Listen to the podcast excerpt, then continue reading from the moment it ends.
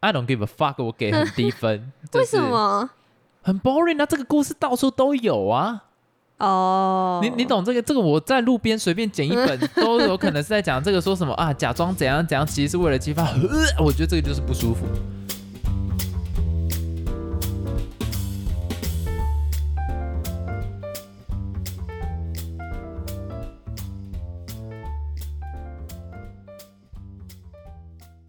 ？Hello，大家好，我是老陈。嘿，我老司机。今天呢，我们主要要来聊一个算是 Netflix 蛮 icon 的一个作品，最近一定很多人看的，就只要在是讨论区都有的，爱是是机器人。好怂哦，我要生气了。什么烂老老梗啊，什么综艺老梗，还要一个一个这样念。然后我们还没有在同一个频率上。没有，我刚刚就是因为我们感觉到快要同一个频率，我觉得很不舒服，我赶快避开。好，反正这一季呢，你 totally 给他一个分数，你给几分？Totally 哦，对啊，五分嘛。嘿，跟我差不多，我大概给个，如果单纯以作品的角度来讲，我给个五分。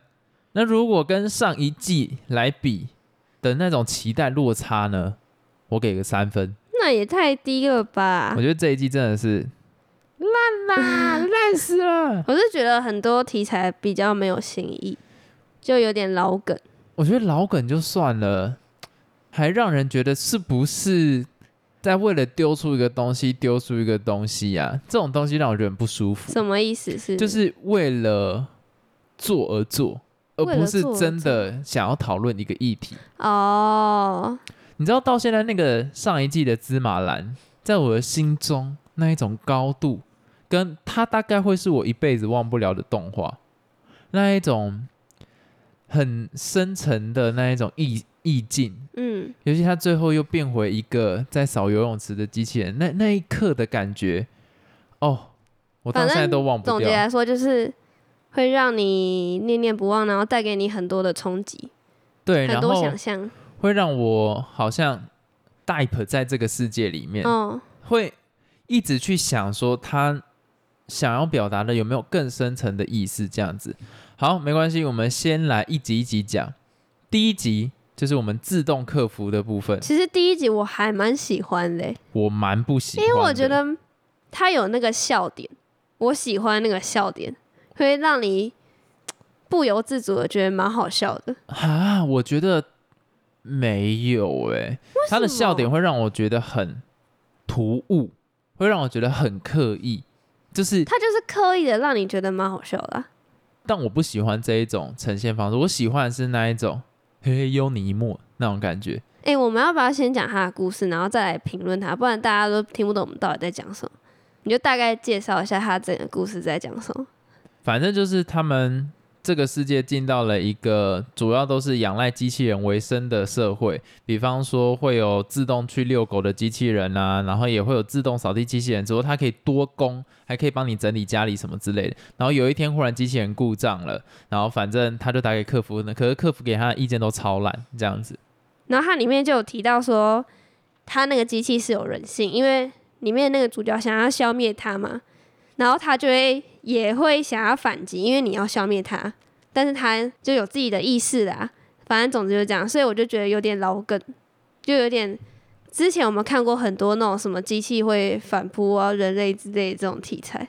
我现在印象最深刻这种题材还是那个机械战警，就是那个威尔史密斯演的那个。嗯，哦，感那一部也是给我，我我觉得他给我的不能讲说是阴影，但是他给我一个很震撼的画面，让我一辈子忘不掉。是不是那个很多机器人排在一起，然后他不时探头偷看那里？不是，我记得是他有一段是画画，就是那个机器人开始画画，然后画他想象中的世界还是什么，我现在有点不记不太清楚其实我也不知。道我刚才讲那部是这一部，你讲的他妈是那个底特律变人吧？诶，是吗？哎，没有，嗯那个反正威尔史密斯那一部也有啦。我根本不知道我看哪里了。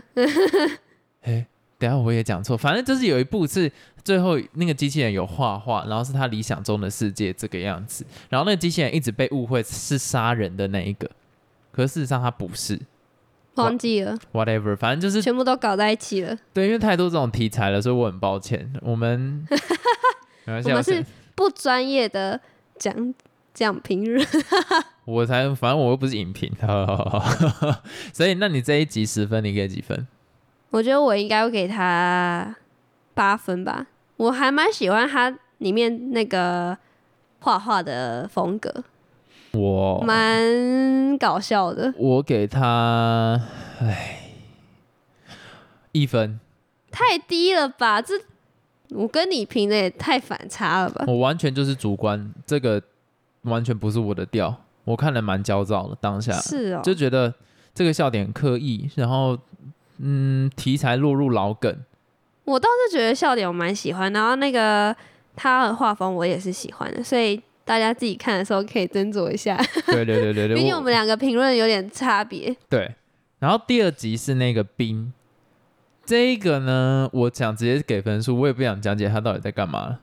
不要这么随便。好了好了，我讲一下第二集呢，它主要就是在讲一对兄弟，反正这个世界大部分人都有改造，就有点 cyber 的感觉，就是二零七七啦。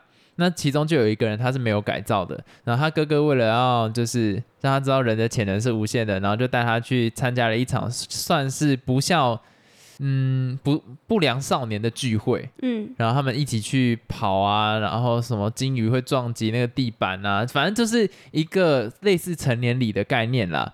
然后就他哥哥其实没受伤，然后然后但假装装作受伤。，对装作受伤，然后激发他弟弟的潜能，然后他就参加过了这个这一个成年礼。其实他想要表达的意思就在于说，很多时候我们必须去符合社会的规范。就比方说，现在大家都变成是二零七七那种状态，那你不是二零七七的那一种改造人的状态，你是不是就跟这社会格格不入？嗯，那你想要进到这个社会呢，你就需要格外的努力，才能 fit 在里面，还要透过这种方式，所以你需要不断的证明自己属于这个 society，你就要一直一直 push 自己。所以他其实想要表达是这个，但 I don't give a fuck，我给很低分，为什？么？很 boring 啊，这个故事到处都有啊。哦，你你懂这个？这个我在路边随便捡一本 都有可能是在讲这个，说什么啊？假装怎样怎样，其实是为了激发。呃 我觉得这个就是不舒服。然后想表达其实我那时候看完，我没有想到这么深，我就觉得它就是一个故事，然后我就看完了。我觉得好，我觉得不行啊。就是这个我也是给一分啊，这个我觉得哎没有没有等一下我给三分，因为我觉得那个金鱼很漂亮。哦，你喜欢他那个画的风格？没有人物的画风格我不喜欢，我就喜欢那一只金鱼而已。很多只金鱼都画的很漂亮。好，我觉得我应该给他五分吧，因为我看完没什么特别的感想，哎哦，就觉得它就是一个动画。好，那接下来呢，进到我们的那一个《长生与新生》，这是第三集。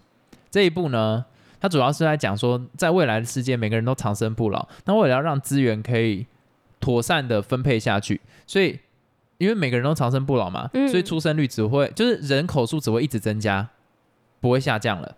所以假如说有人出生了新的 baby，有可能就会害未来资源不够用。哦，所以他们就要杀掉那些新出生生的，。对对对对对，所以那个警官主要的工作就是要把新出来的小孩全部毙掉这样子。然后后来有一次，他就开始慢慢觉得良心不安了，因为人活久了就会碰到一种问题，就是说我们对生活再也没有感觉到任何 exciting。就比方说，我们之前不是有去一个蛮有钱的医生家里面。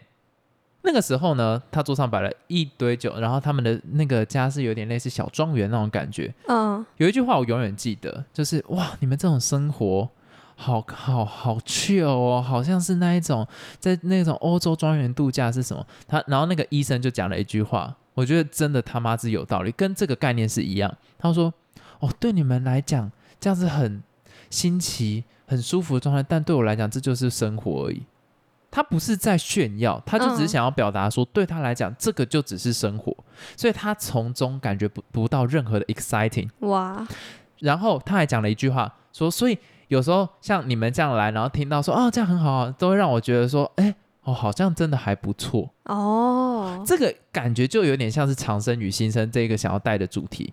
你有了一辈子无限的生命，其实就像是你有了几乎花不完的钱，所以你会不觉得这件事情有什么大不了？你就觉得这是理所当然的。对，所以你不会感觉到兴奋。你为什么有一些东西会这么有价值？是因为你有付出，然后你有在他身上付出了一些辛酸血泪史，所以这个东西得来的特别有价值。可是假如说今天他是一个很随便就可以拿到的东西，对你现在的状态是很随便就可以拿到的东西，你会珍惜它吗？不不会。会啊，所以像是生命，你有一辈子，你会觉得生命是一件很重要的事情吗？不会，甚至你久了会觉得说，我活这么久到底要干嘛？我想要得到的东西是什么？嗯，他在最后有碰到一个就是有生小孩的女生，然后他就想要问他说，到底为什么要生小孩？然后那个女生就跟他讲说，因为从这个小孩身上，他可以感觉到这个小孩对于世界的好奇跟新奇感。因为你活了这么多年，你对什么都不好奇了。可是那个小孩刚出生，牙牙学语，然后他也不知道这个附近这个东西是什么，然后摸一下就哦嗯、舔一下，放到嘴巴尝一下，这些画面对于他们来讲是他们再也感受不到，就像是那一个很有钱的医生看到我们在称赞。他这样哇，原来你这个东西哇，你有这样子的酒哇，你有这样子的装潢，那是他得不到，所以他觉得很珍贵。对。可是他已经得到太多东西了，他已经不觉得有任何东西是真的珍贵，所以从你们的反应中感觉到哇，这个是珍贵的，所以我有动力再继续生活下去。嗯，所以我觉得这一个点长生与新生，我就给他蛮高分了。但我也喜是欢这个。他还是有点老梗，为什么？是怎样的老梗？可能蛮多哲学相关的书籍有看过，类似在讨论这种议题。讨论这种议题，但是它用不同方式呈现啊。它不像我们刚才讲那个自动客服那一集，就是一样是在讲机器的反扑啊，然后都用同样的呈现方式，但是这个长生什么与新生，长生与新生，就是用不同的方式去呈现，不是吗？我觉得我被你说服了，但我还是记得我看过有类似的电影作品了。我是第一次看，所以我其实也蛮喜欢。我觉得我应该要给他十分吧。我给七，这样感觉我是一个鸡掰人欸、我很少让人家感觉是鸡掰人吧，我大部分分数都给蛮高的吧。要看啦，没有啦，不一定啦。好，那我们接下来进到下一集，就是沙漠中的史诺。啊，先讲啦，这一集烂，集我觉得没什么特别感觉，我看完就只只想给他四个字：天生一对。好无聊。你知道我看完的心情是什么？你知道吗？什么？关我屁事。不行，这样讲啊。就是 OK，你有可以不断再生的能力，然后另外一个人是啊，就是有人类的头脑啊，那些什么之类的，然后他可是他身上又有那些机械的东西，就是一个生化人，对，刚好两个 match 在一起，就是天生一对嗯。对这啊我给他的下的注解。都可以活很久了。啊，恭喜！哎，赶快办结婚哦！其实这一集我真的不知道他想表达什么，大概就是我说的那我觉得就是天生一对，我觉得我们会被告。但好啦，我觉得他人做的蛮真实的啦。那好了，可以给分数，我受够了。我觉得我应该给他六分吧，呃，一样给三，我受不了。三也太低了吧？不是他想表表达什么？要不是画面还不错，对，我是觉得画面还不错啦，我还真的给不出来分数。画面蛮像真人的。下一集高潮，其实老实说，高潮我还蛮喜欢，我也蛮喜欢，你也喜欢、啊，我也蛮喜欢。我觉得他要把那个紧张感弄出来。虽然这个是老套到不能再老套的内容，但是我蛮喜欢他画风的。然我也喜后欢，整个的紧张感跟紧凑度，我觉得是有的。可是你要说给什么寓意吗？我就只能说啦，他就跟大部分恐怖片一样，明知山有虎，然后还硬要把自己拿去喂虎，所以我觉得没什么寓意，就这样。我看不出来什么新的 idea，道。我觉得多讲都超意啦，所以我给他大概我五分。我喜欢他的点是，他这种让人感到很紧张，会替他感到紧张，对对对会替他，尖叫那种。有代入感，我觉得就 OK。对，所以我觉得我应该给他九分。五分。好，接下来进到下一集，《圣诞满屋》。哇，这一部，他其实就在讲说，他把圣诞老人的形态做了一个新的转换，嗯，用了新的模式来呈现，我觉得手法非常的高明，我非常喜欢，我给十分。然后我这集就不讲它内容是什么，因为我觉得这一集我最推荐大家去看，它的节奏很紧凑，然后小孩也很可爱，内容也蛮有趣的，我觉得我给他呃九分。看到自己我会想到《怪奇物语我会想到杨澜的迷宫，因为都有一类似的，你还记得杨澜的迷宫吧？》。嗯，有一个这样手打开来那个，哦对啊，我啊觉得就是很像。我记得是《怪奇物语》里面的那个怪兽啊，也是趴着，然后张开他的嘴巴、很恐怖的。哦，第一季那个了，然后我自己我其实还好诶，我觉得他没有带给我什么太大的感受，他就只是像你说的，就是一个转换，所以我觉得我应该给他六分吧。九分，九分，这一集我一定给九分我。们我们这样讲，观众已经想说，哎、你们两个怎么想法差这么多？啊，我觉得《爱死机器人》好玩的点就是每个人看的感官会差非常多啊。嗯，也是。下一集救生舱，救生舱，我觉得你这一整集都很嘲讽哦，不是这样子是好的吗？反正我们也没有夜配啦，所以随便啊。呃，这一集主要是由 Michael B. Jordan 去演，就是金钱豹啦。你知道金钱豹吧？不知道，就是黑豹里面那个金完色全没印象。嗯，随便啦。那个这个啊，我给他，我先给分数哈，因为这一集我也不知道他到底想要呈现的是什么，可能就是人很拟真吧。我看完就是一个感觉，它就是个故事，然后很顺的看下去，我也没什么感觉。我给三分啊，我觉得 你先给分数，我想要看我们的差距有没有到很大。我自己我也没有到特别喜欢，我觉得应该五分吧，跟那个冰一样，就顺顺的看完，然后没什么特别感觉，顶多我觉得他的那个人真的还蛮拟真的，我很喜欢它里面有一幕是他那个脸上都有汗水那里，哦，就还蛮真的。我喜欢的是他手被踩烂那一段，非常的真实，但是那个机器人让我非常出戏。为什么？我知道他想要塑造一种机械失控的那种恐惧感，但是啊，太老梗了，好不舒服哦。光讲都觉得哦，机械又要反抗了，呵，到底要讲几次？其实这一次整个 Netflix 这整个影集里以来，我会觉得除了圣诞满屋跟最后一集我等下要讲的有跳出这个框架，其他大部分想要呈现的都会让我觉得就是同样的一个模板的感觉。我不知道怎故事虽然都很不一样，但是你会觉得就是套同一个模板我可以理解，P P T 自动帮你排版的感觉，受不了。像是他其中有一幕不是那个他用那个手电筒照光吗，然后让那个机器人去打自己脚，那我好像在哪里有看过。我那一刻我超想翻白眼，想说 Come on，就想不到一个新的。你知道我那时候原本我想说，会不会是他想要用那个手电筒变成说是一个跟他一样是机器人的眼睛，然后他可能要怎样怎样，结果竟然是照他自己的身体，就嗯，好了，算了，反正就是低分啦。最后一集《溺毙的巨人》啊，这一集我跟你讲，是我 Netflix 最推的，我给十分。最后一集我给九分吧，我很喜欢它里面呈现的画面，因为我觉得特别文青，不，不是不，它不是文青。其实就是有一种意象，我也不知道怎么讲。我的解读可能跟别人会不太一样，就是他第一眼看到那个巨人的时候，其实那个巨人就像是一个婴儿，他还涉世未深，他是很 pure 的，他是很纯粹的。可是渐渐到了这个社会上，开始会有一些垃圾人，或是一些环境会慢慢把你污染，就像在你身上刺青，或是写了一些很 dirty 的话，你可能在国国小国中被人家霸凌，然后你身上的伤痕就越来越多，越来越多，越来越多，越来越多，越来越多。然后等到你老的时候呢，其实那些伤痕已经渐渐就是已经跟着你一辈子，而且只会越来越严重。嗯，那你会去思考，我这一辈子，尤其在老的时候，我这一辈子能带给这个世界上什么，或者是我存在意义什么？因为你受了这么多伤，总要有一些意义吧，而不是我就是受了这些伤而已。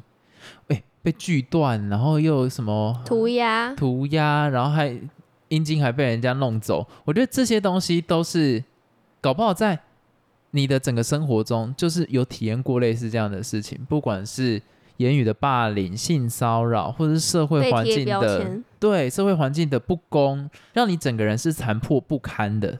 但是到最后，我很喜欢他的诠释，就是不管你的生命当下的状况是如何，他最后那一些巨人，那个巨人就是腐烂了嘛，然后嗯整个被肢解掉，那些骨头变成一些新的店家的装饰物，然后它的阴茎被以为是海豚的阴茎，但是一样是被展览着。我就觉得说，那就是它带给后世的意义。它还是有价值，它有存在的价值。对他的痛苦曾经是有价值的，所以我很喜欢他这样呈现的意境。然后他是用一个很和缓的旁白，然后慢慢的讲述他观察这整个过程，所以我会觉得有一种上帝视角的感觉，我我我还我还蛮喜欢的。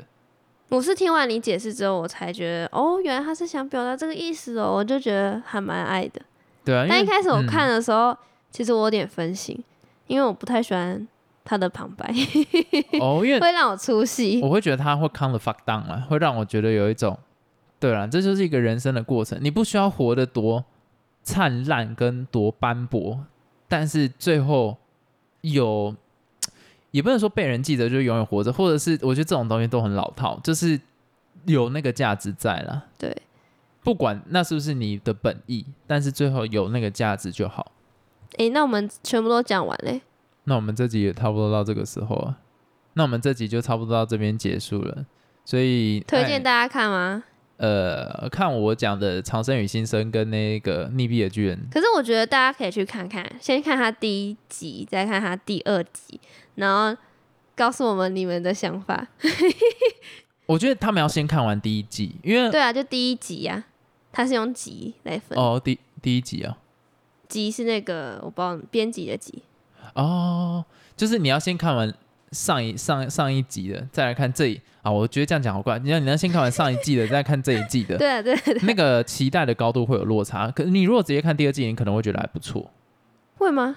我不知道，因为我对《爱死机器人》的期待值其实有一点太过严苛了，所以我才会给出这样子的分数。没有啦，我觉得第一集真的还蛮多个都是有点突破我们的想象，然后会让你很印象深刻。但是第二集真的是你会觉得好像都在那里。好，第一集想一下哪一集让你印象最深刻？有一个打电玩，然后在里面 sex 的那个，那个还是黑黑镜好，对。好，我们这集到这边结束，干你跟我笑，拜拜。好啦，拜拜。